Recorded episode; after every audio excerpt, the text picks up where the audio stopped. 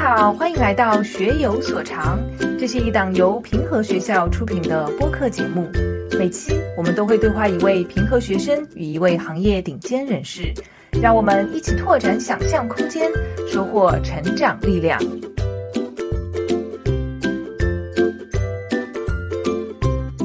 Hello，欢迎你回到学有所长，我是主持人冰冰老师。最近随着 Chat GPT 的推出，人工智能又成为了一个热点话题，很多人都在讨论它会对我们的未来产生什么样的影响，它是否会取代人类，教育又会随之发生什么样的变化。不久前，我们和国内人工智能的权威专家吴飞教授进行了深度的对话，其中我们聊到了人类知识的历史、创新的本质和人工智能的未来。不得不说，我听了那么多专业人士的观点。吴教授的见解还是令我耳目一新，非常独到深刻。相信你听完一定也会大有收获。今天我们很开心的请到两位嘉宾，第一位嘉宾吴飞教授是浙江大学求是特聘教授，也是浙江大学人工智能研究所的所长。大家好，我是来自浙江大学计算机学院的吴飞，很高兴能够参加今天的节目。那另一位就是平和学校十二年级的学生盛家荣同学。盛同学在科创领域获得过大量的奖杯和荣誉，其中就包括有小诺贝尔奖之称的国际科学与工程大奖赛三等奖。大家好，我是来自上海平和学校的盛家荣。首先，我其实就想问两位啊，你们觉得科研中最难的是什么？那我先说吧，我觉得这一个，嗯，最难的还是先要找到自己的那种兴趣。因为我们觉得这个做科研呀是一个，呃，极其艰难的这个探索过程，在这个探索的这个过程里面，并没有任何的老师，或或者来自这个父母对你这个做科研的一种面面俱到的这个提醒，那么你主要还是要形成一种这一个对这一个奋斗的这一个科研探索有一个很好的这个兴趣。比方说，我从这一个大学期间就开始读计算机这个专业。但是我最早报这个计算机专业的话，并不是对这个计算机有浓厚的这个兴趣。我当时是觉得很聪明的这一个这个学生都去学计算机了。实际上，这当时对这个计算机并没有非常深刻的这个了解。那我在这个大学本科这个时候的话，我自己对计算机也不是特别的这一个爱好。我当时特别是感觉到这个计算机就是冷冰冰的这个键盘。以及这一个是钢铁铸成的一台这个工具，嗯，一直到这一个本科毕业的这个时候，就是想当然的这个想呀，就是说本科读完了就应该读研究生，于是就开始准备这个研究生的这个入学考试。在这个过程里面的话，学了大量的计算机里面有个很重要的这个方向，叫做可计算这一个呃思想。那为了这一个学懂这个可计算思想。又阅读了大量的书本的这个教材，突然发现了这一个这些理论就是在探索什么是可以计算的，什么是不可以这个计算的。所以找到了这一个兴趣点之后的话，就突然就对这一个计算机科学从冷冰冰到他的这个深邃的这个思想就开始有了这个极好的这个热爱。所以我觉得第一个就是支撑我们这个往前走的话，最难的。还是要发现这种兴趣，有这个好奇心。那我就想到西湖大学现在的校长施一公，他也曾经说，其实要找到问题，就是说你要去寻找到你要解决什么样的问题，什么样的问题在某一个学科里面是最重要的问题。其实这一点是很难的，特别其实，在中小学教育的时候，我们主要的任务是回答问题嘛。但是你要在研究的时候，其实提出问题这一步。本身就已经很难了，对于大家来说，是怎么样寻找到一个值得研究的问题的呢？嗯，这是一个非常这一个好的问题哈。我觉得这一个找到要研究的这个问题有几种这个方法。第一种方法呢，就是去寻找这一个问问题的这个最原本的这个起点。最早的时候呀，把这一个规范化的这个知识把它拼合起来，有句话叫做“人类知识的这个字母表”。就好比，如果我们有一个人类知识的这一个词典，我们就可以通过这个词典，把很多的这个知识和思想，把它这个产生这个出来。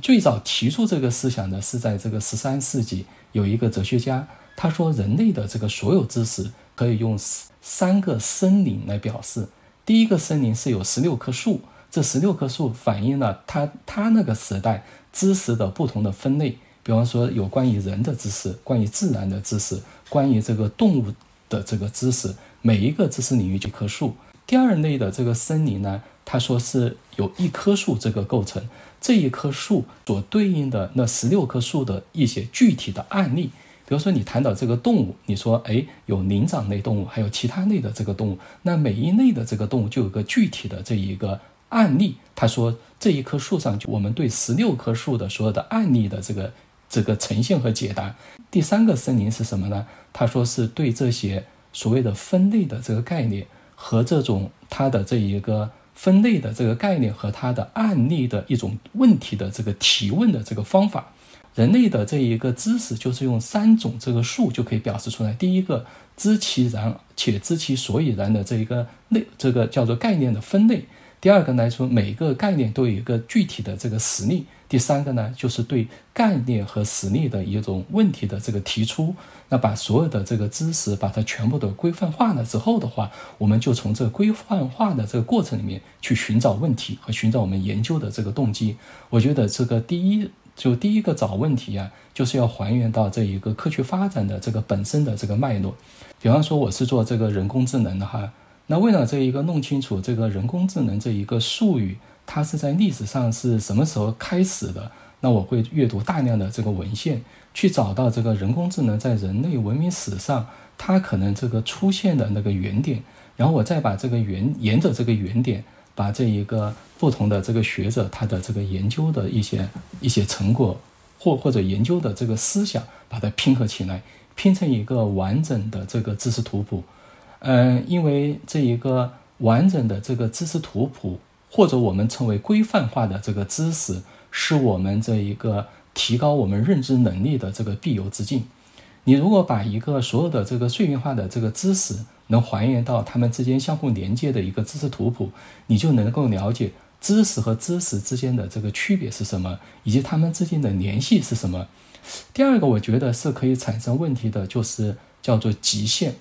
就比如说，如果我们知道了一个定理，我们就去可以去找这一个定理它的这个极限条件之下，它会发生怎样的这个变化。因为一旦找到了这个极限，我们就知道一种这个定理恐怕就能越过这种极限。变成另外一个新的这个领域，这个新的这个领域的话，可能我们研究的这个重点，因为任何一个学科边界或者知识边界处，可能就是一个新的这个无尽前无尽前沿可能会展开的这个地方。所以，我认为这个找问题，第一个叫还原和这一个拼合。第三个呢，第二个呢，就是在这一个知识的这个边界或者极限处去寻找它的能与不能，从而去开阔一些新的知识和新的一些研究的这个领域。对于我来说，可能就是主要是去找一个具体的问题，然后我希望去通过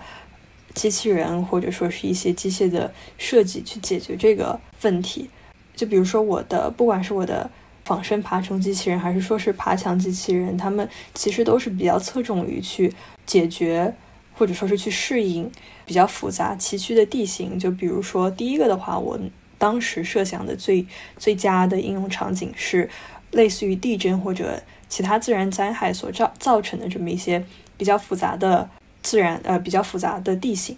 然后通过呃这类呃爬墙机器人、爬虫机器人去帮助人们提高救灾时的一些效率，发现更多的。呃，可能是需要救助的人啊，等等等等。总而言之，就是在这种灾害面前去提高我们人类人类的力量吧。然后，其实，呃，关于发现这个问题而言，因为我自己本身，我对于呃科研或者我对于呃科技的理解，就是它一直是和我们人类的发展，包括和人文是永远是。嗯，息息相关的。一方面也是因为我自身的经历，包括小时候可能去四川的时候看到了一些类似的自然场这种场景。呃，当时是看到了在山上的时候，很多被地震啊，包括一些自然灾害所摧毁到的一些房屋。然后那个路上也是非常的崎岖的，就是我走，我跟着当地的一个小朋友走了一条他家去学校的一条山路是。几乎是很难用路形容它，更多的还是非常崎岖的一些石头啊等等等等铺出来的。所以说，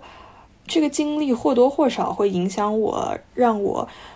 在想到我要用一个机器人去解决很多很多我们面临的一些困难、一些一些难题的时候，我会第一时间想到。这方面，比如说是自然灾害的救援等等，但是其实在我看来，就是我们面临的很多困难，面临的很多极限，面临的很多所谓的限制也好，其实是非常非常大的。那么我所做的这个小小的机器人，它可能也只是在某一条极其微小的分支上面做了，似乎是比较微不足道的一些贡献。所以说，从一个更大的角度上面来看的话，吴教授刚刚所提到的一个比较系统性的，我们去发现当今社会的很多很多问题，去想办法突破很多我们原有的极限，呃，这么一个更完备的体系，它可能比零零散散的一些小的机器人所带来的一些小方面的改变要要更为系统性，然后也更能够促进整个这个体系或者社会的发展。刚刚其实两位都讲到提问非常重要嘛。那我们通常都会发现，小朋友在小的时候都很会提问题，非常有好奇心，但慢慢的这种提问的能力就丧失了。我记得在 TED 演讲里面有一个史上播放量最高的一场演讲，就是英国的教育家肯罗宾逊讲的《学校是否扼杀了创造力》，它里面就讲到了现在学很多学校的。它里面其实就提到，现在很多学校的教育模式并不适合培养创新人才。所以从吴教授你的角度来看，学校应该如何培养创造力呢？嗯，我觉得这个问题确实是这个，嗯，不仅是中国哈，还是这个国外都是面临的一个问题。就说我们中小学，也就是说这个基础教育，是打好了基础，扼杀了这个创造力，还是说这一个？呃，这个打好了基础，能够更好的激发这个创造力。我觉得可能这个关心的这个核心，是因为创造力是科学研究最需要的可贵的这个品这个品这个品品品性。那么，嗯，这嗯，曾经在二零零五年，这个嗯，当时的这个温家宝总理在看完这个钱学森先生的这个时候，嗯，钱老曾经说过，他说这一个。现在中国没有完全发展起来，一个重要的原因是没有一所大学能够按照培养科学技术发明、创造人才的模式去办学，没有自己独特的创新的这个东西，老是冒不出这个杰出人才。那钱老的这一问呢，现现在就是著名的钱学森这个质问。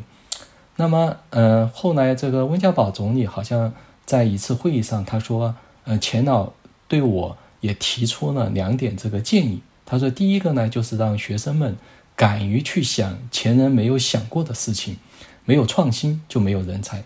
第二个，钱老说，学文科的要懂一点理科，学理科的要懂一点文科。我觉得在现在这样的一个时代，学文科的人懂点理科好像比较好理解啊。那为什么学理科的人要懂一点文科？这背后的逻辑是什么？就是人人人的发展肯定是一个全面的这个发展。”如果只是学这个工科，很大程度上就会把人的这个思维啊，叫工具化和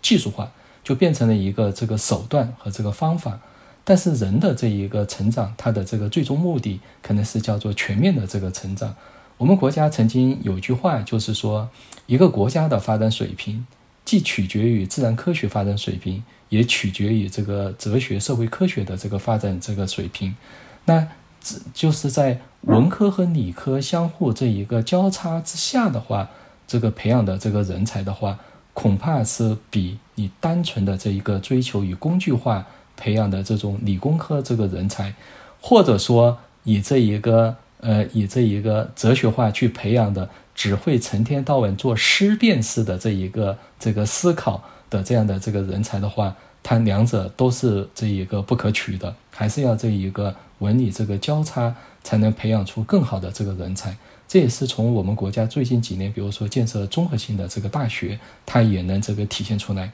我们国家的这个高等学校的这一个建立的这个体制，在建国初期都是按照这一个苏联与专业化的这一个分类来把这个这个学校进行了这一个呃专专业化的这个调整，比如说形成了这个呃工科性的这个学校，甚至是可能工科某一大的这个专业的这个学校，使得这一个综合性的这个学校急剧这个减少。但是在这一个二十世纪初吧。嗯，中国的话，更多的这一个综合性这个大学叫做理工农医，甚至把很多的这个医学也把它合并到这个综合性的这个大学里面来了。为什么要这么去做这件事情呢？就是我刚才讲到的，现在大的这个科学研究的这个突破，一定是发生于学科的边界或者学科的这个交叉这个之处，就是在在一个传统的这一个分类里面进行这个科学的这个突破的这个机会。越来越少了，因为任何复杂问题的这个解决，从现在来看的话，都是属于这个学科交叉所导致的。呃，就是普朗克呀，就是这个量子力学的这一个这一个诺贝尔奖的获得者，他曾经有句话还很值得我们的这个深思。他说：“我们把很多的这个专业分成了，比如说物理学、化学和这一个力学不同的这个专业，不是因为这些学科或者专业。”本身是有这样的这一个鸿沟和界限，而是是因为我们人类的这一个知识有限才会做出的这种这种这个结果。但科学本身是整体的，那么科学的这一个呃交叉融合式的这个培养，我我觉得也是向科学的这一个整体性的这个内在本质进行回归。这点我觉得话。这是呃，可能是现在这个科学研究大家所遵从的一个基本的这个规律。我个人而言，我会觉得在学习这种 STEM 相关的领域的时候，一些人文的关怀，包括很多文科的思维方式也是非常有必要的。就包括现在很多大学都非常注重的是科学技术以及社会的一些交叉，然后。就直接把它命名成了一个学科这个样子，然后其中会探讨非常多的，不论是一些伦理道德方面的问题，然后包括呃女性地位在这个科研当中所所曾经面临到的一些一些问题和一些待遇，以及科以及技术在人文领域的一些应用，包括人文关怀等等等等。假如说没有这方面的一些。教育去单纯的从一个想办法做更精致、更好、更厉害的机器人的角度去出发的话，那这个设计者很有可能会去忽略到一些我们所处的这个社会它所不断变化的一些需求。那么他造出来的机器人或许是不那么有人情味的。另外一方面的话，就是像现在很多的大学也有就是去。成立，比如说 Center for Leadership，或者说是一些和创业有关的项目，都会放在 engineering，就是都会放在机械工程这个或者说工程学这个大的学院下面。所以说，其实我觉得，不管是商科方面的一些。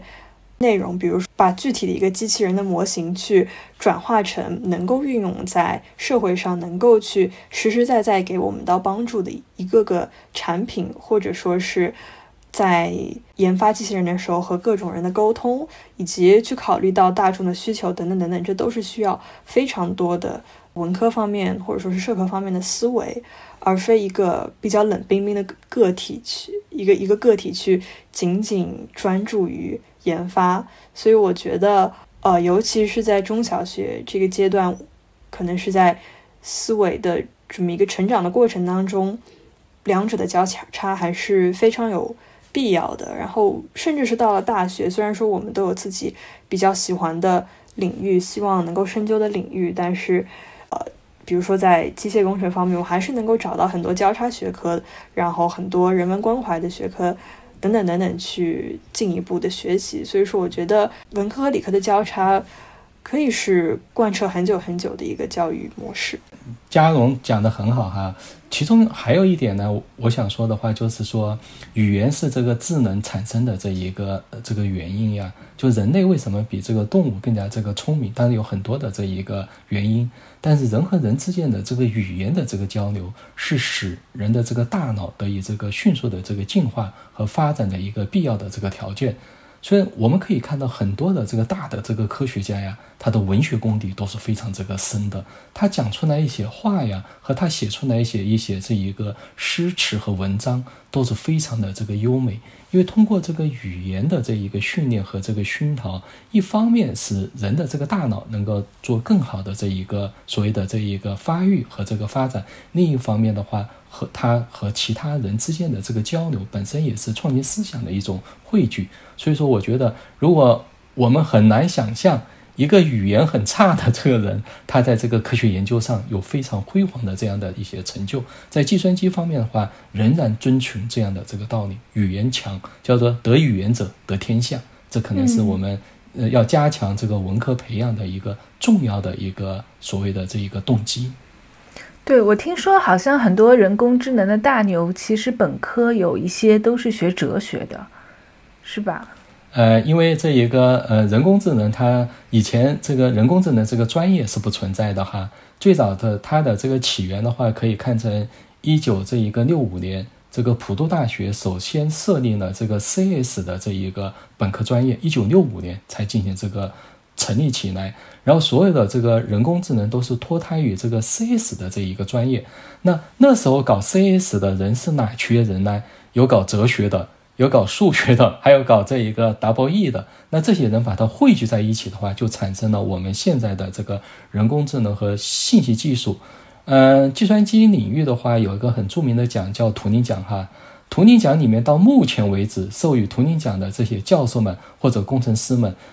在我的这一个印象里面，可能不足十位数是学这个 CS 本科专业这个出身的。那大多数的话，还是从其他这个数学、W E 或者这种这一个逻辑学这些领域里面这一个交叉和进化以及融合过来的一些大的科学家。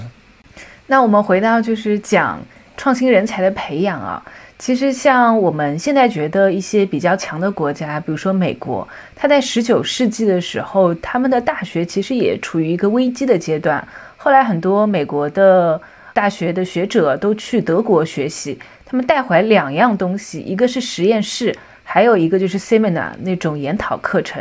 那实验室也不是说做研究用的，主要是为了给学生展示已经知道的一些科学原理，它是怎么样出来的。然后研讨课就是学训练学生像研究者一样思考。那后来这两个东西来了之后，美国大学就逐渐变得非常厉害了。我们现在也可以看到，其实，在欧美。有很多的中小学生，一些青少年都会到一些专业的科研的这种实验室去进行实习啊，或者是进行学术的训练。比如说，欧洲粒子物理实验室，它每年就会接待几十位学生去做实习。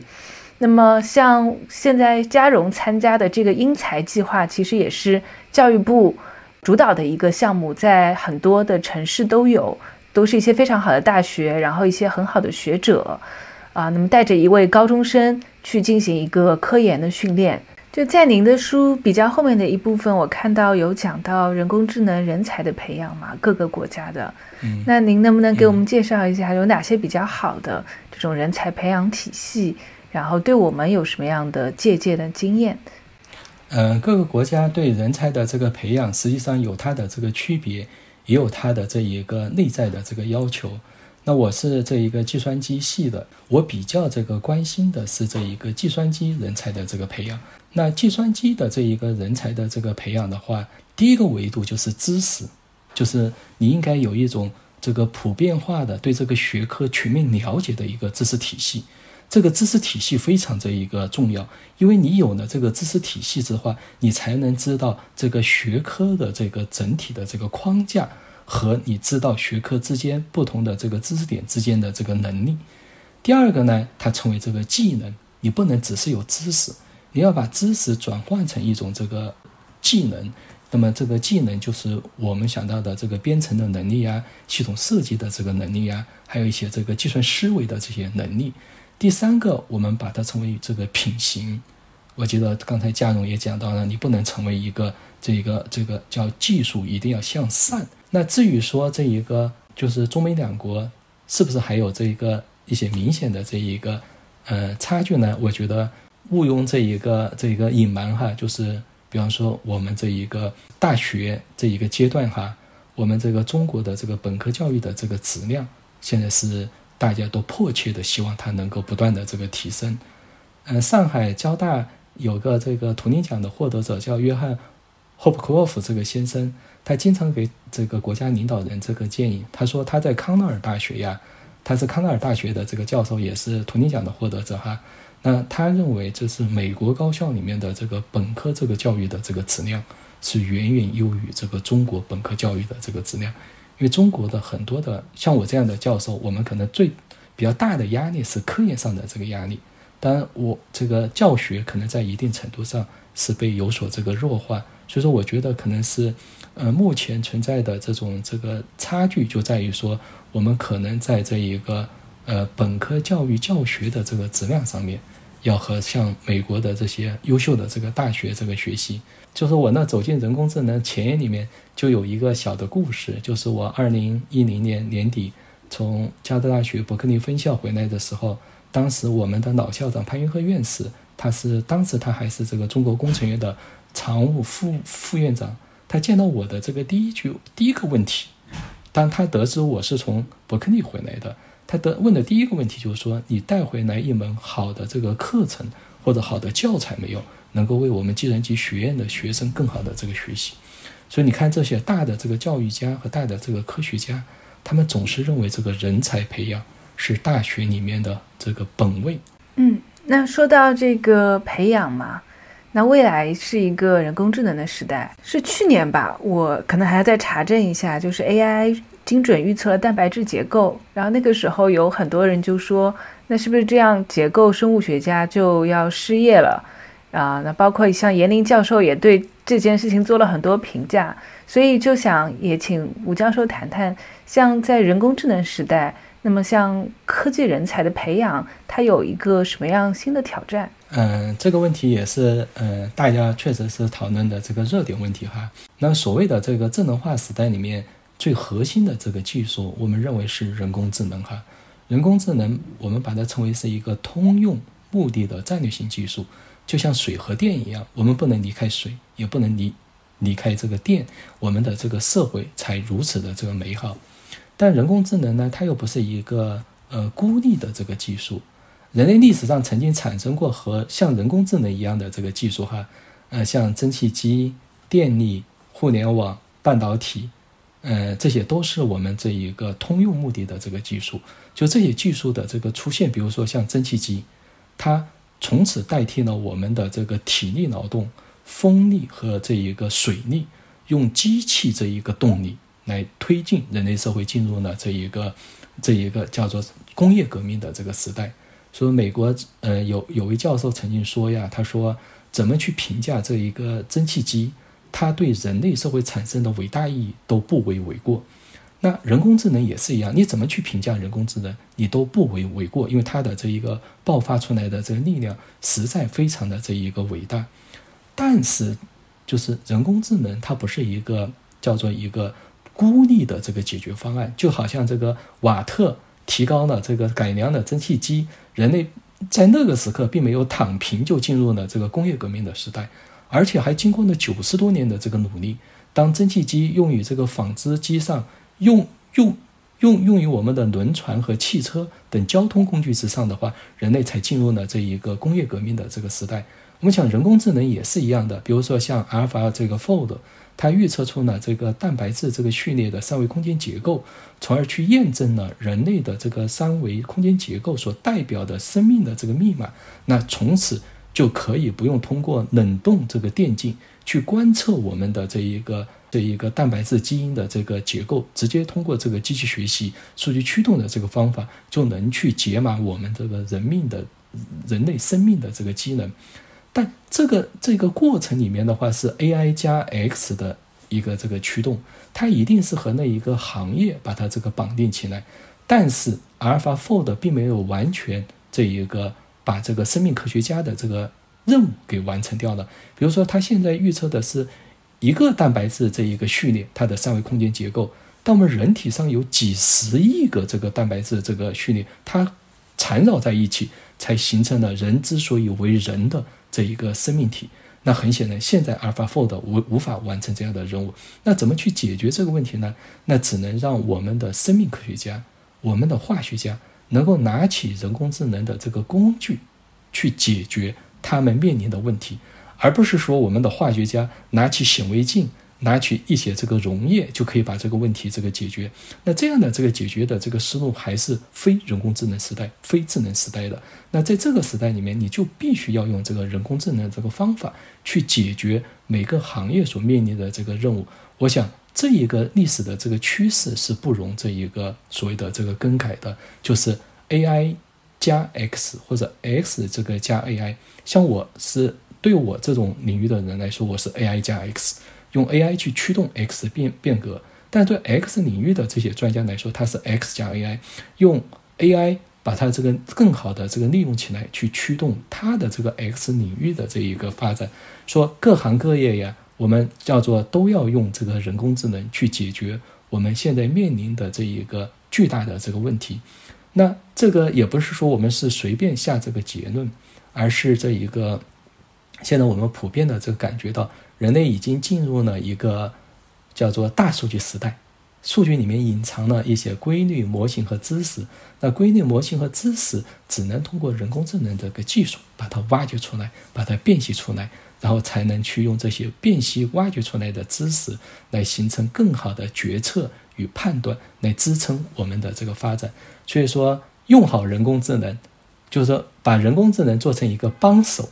而不是把人工智能。看成一个将要取代自己的这么一个工具，这样的话，我们可能这一个社会才会这个快速的这个进入这个智能化时代的这一个到来。当然，在这个过程里面，有些行业确实也被颠覆了哈，比如说像以前我们有这一个电梯电梯工，他去按一层按钮，好，他就能操作这个电梯送达到某一层上面去，那这个工种已经不存在了。或者在很多的这个物流中心，以前有这个物流的这一个这个这个叫做挑选员，那现在这个大小的这个机器已经能够按照标签上的一些这个位置，准确的这个把一些物品送到它这个货仓里面这个这个目的地。那这样的这个工种也也不再存在了。但更多的这个工种呢，它一定是利用这个人工智能这个技术来更好的这一个达到更高效。更准确以及这一个更省力的这样的这个目的，那这这样的这个目的话，一定是把机器和人做成一个相互友好的这一个伙伴，才能这个实现，而不是说我们去排斥排斥人工智能，或者我们等着人工智能来代替我们，这都是不可取的这样的思路。那我们今天最后一个问题啊，就是吴教授觉得在人工智能时代，中小学教育应该做什么样的变化，然后来适应未来的这个挑战？嗯，就中小学的这个教育，我个人是觉得呢，还是要回到我们这一个，嗯，围绕我们这一个培养人才的这个目标是什么？比方说，我们这一个最终这个培养的这个人才，希望他掌握了比比较这个坚实的。这一个体系化的这个知识，希望他能实现一种这个技能，希望他能表现出各个更好的这个品行。我想的话，如果是这是我们对呃人才培养的这个目标的话，那我们就是要按照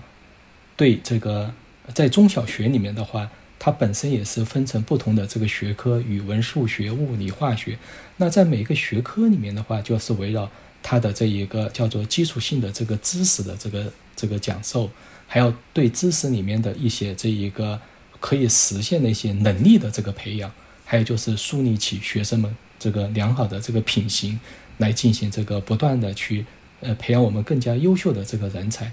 当然，我们也可以说，现在我们中小学也是按照这样的这一个呃这样的这个套路来进行这个培养的，是吧？但是呃，现在我们面临的这一个巨大的这一个形势，就是我们正从这一个。呃，就是从数字化迈向智能化时代的这一个这个历史进程里面，所以我们在这三个这个阶段的话，肯定要和这一个，比如说人工智能呀、信息修这个素养呀，还有一些这一个实践的这个能力要结合起来。就是我们培养这一个人才，是站在当下的这一个历史的这个时代，要符合我们这一个当下的这个历史要求，来培养我们这一个更好的这一个人才。当然，培养人才的这一个教育的这一个本质，美国这个高等教育，它是在一六三六年哈佛大学这个成立，被认为是美国高等教育的这个起源。那爱因斯坦在一九三六年，也就是三百年之后，纪念这个美国高等教育的这个起源。发表了一篇著名的演讲，它的题目叫叫叫做 On Education，就是关于这个教育的这个演讲。爱因斯坦提出了这么一个观点，值得我们这个思考。他说，教育首要的目标是永远应该是独立思考和判断的总体能力的这一个培养，也就是要培养我们的这个学生能够独立的思考，并且能形成这个判断，这是这这种能力是非常的这个重要，而不是获取特定的这个这个知识。如果一个学生掌握了这个学科的基本原理，并学会了如何独立的思考和工作，他肯定会找到属于他的这个路。这也就是讲，我想，我我们总是这个希望我们的这个孩子呀，他们能找到自己的这个兴趣，能为这个兴趣不断的这个付出。就，我有时候也跟我的孩子讲，我说，比如嘉荣以后也也会出国哈。那我跟我的孩子讲，我说：“你看，爸爸是在这一个二零零九年三十六岁的这个时候，第一次坐上这个飞机飞到美国去做访问学者一年。飞机起飞的那一刹那，我是这个内心非常的这个激动。我说这一个，就说就这飞往的是一个未知的这一个，飞往的是一个未知的这个目目的地。”我又不知道我能做的成成怎样的一种这个事情，因为我毕竟是从计算机跑到伯克利的统统统计系去了，它是有有有点像这个跨学科去进行这个学习，所以当时的这个心情啊是非常的这一个复杂。但是我唯一笃定的是，这是一个这是一次新的机遇，新的这个机会，而这是新的这个机遇和新的机会，我不去的话是永远不会为我所这个开创。所以说到了那边之后的话，通过这个交叉的这个学习和研究，认识了一大批的这个这个这个朋友，使得我的这一个学术生涯就发就翻开了这个新的这个一页。所以我现在跟我的女儿讲，我说爸爸实际上把你这一个这个送到，假设你能出国，你能送到国外去读书，爸爸并不是说国外比这个国内要好多少，但是我觉得你能按照你的这个兴趣。给你一个充分实现你兴趣的这个自由，就是我作为父母可以是这个做到的这一个这个这个能做到的这个事情，我就一定要帮你做到。因为我自己在这一个二零零九年坐上飞机的那一刹那，我已经是能感受到了这样的这个心情。那么我自己是也也也也能够能感受到你的一些这个不断前行的这种。所谓的这一个这一个想法，嗯，有天晚上呀，我看到我女儿很累哈，很累，我就想起了一个海明威的一句话，我觉得这句话呢，有点像这种，有点像那种这种，这种啊，就是有点像这个嘉荣他们这种学生的这种哈，他是这样说的，他是说，嗯，怎么说呢？他说你太过于勇敢安静，我都忘了你正承受苦痛。哎，我觉得这个。就是好像这种，这种平和和英特，嗯，他，我女儿是初中是英特的哈，这些孩子啊，一天到晚就傻兮，这个傻乎乎的，好，那碰到的这个困难，他们也是一脸的这个 happy，但我就觉得这种东西怎怎么能这么高高兴啊？碰到很多困难，他们也能笑出声来，那我觉得可能就是。海明威讲的是非常的这个有道理啊，他们其实，在那种内卷的这一个环境里面，已经卷到头了，所以他们就觉得放下一些这一个压力和放下一些这个感受，反正能够达到多大的这个目标，自己去努力去争取，就是他们很笃定的这种这种心情。所以就是无论是这一个中学生教育，还是这个大学这个本来的这一个高层次的这个教育，都是要围绕这个教育的这个本质，让学生们学会这个学习。最后能够去实现他们自己去解决老师们从未教过他们解决的新问题、新困难和这个新的这个场景，这是我们教育的这一个最核心的这个意义。感谢吴教授和嘉荣今天精彩的分享。那如果对人工智能感兴趣的听众可以去看一看吴教授的那本《走进人工智能》，我们也会把这个书的详细信息放在这个文中的 show notes 里。那我们就下期再见啦！下次见。对，拜拜拜。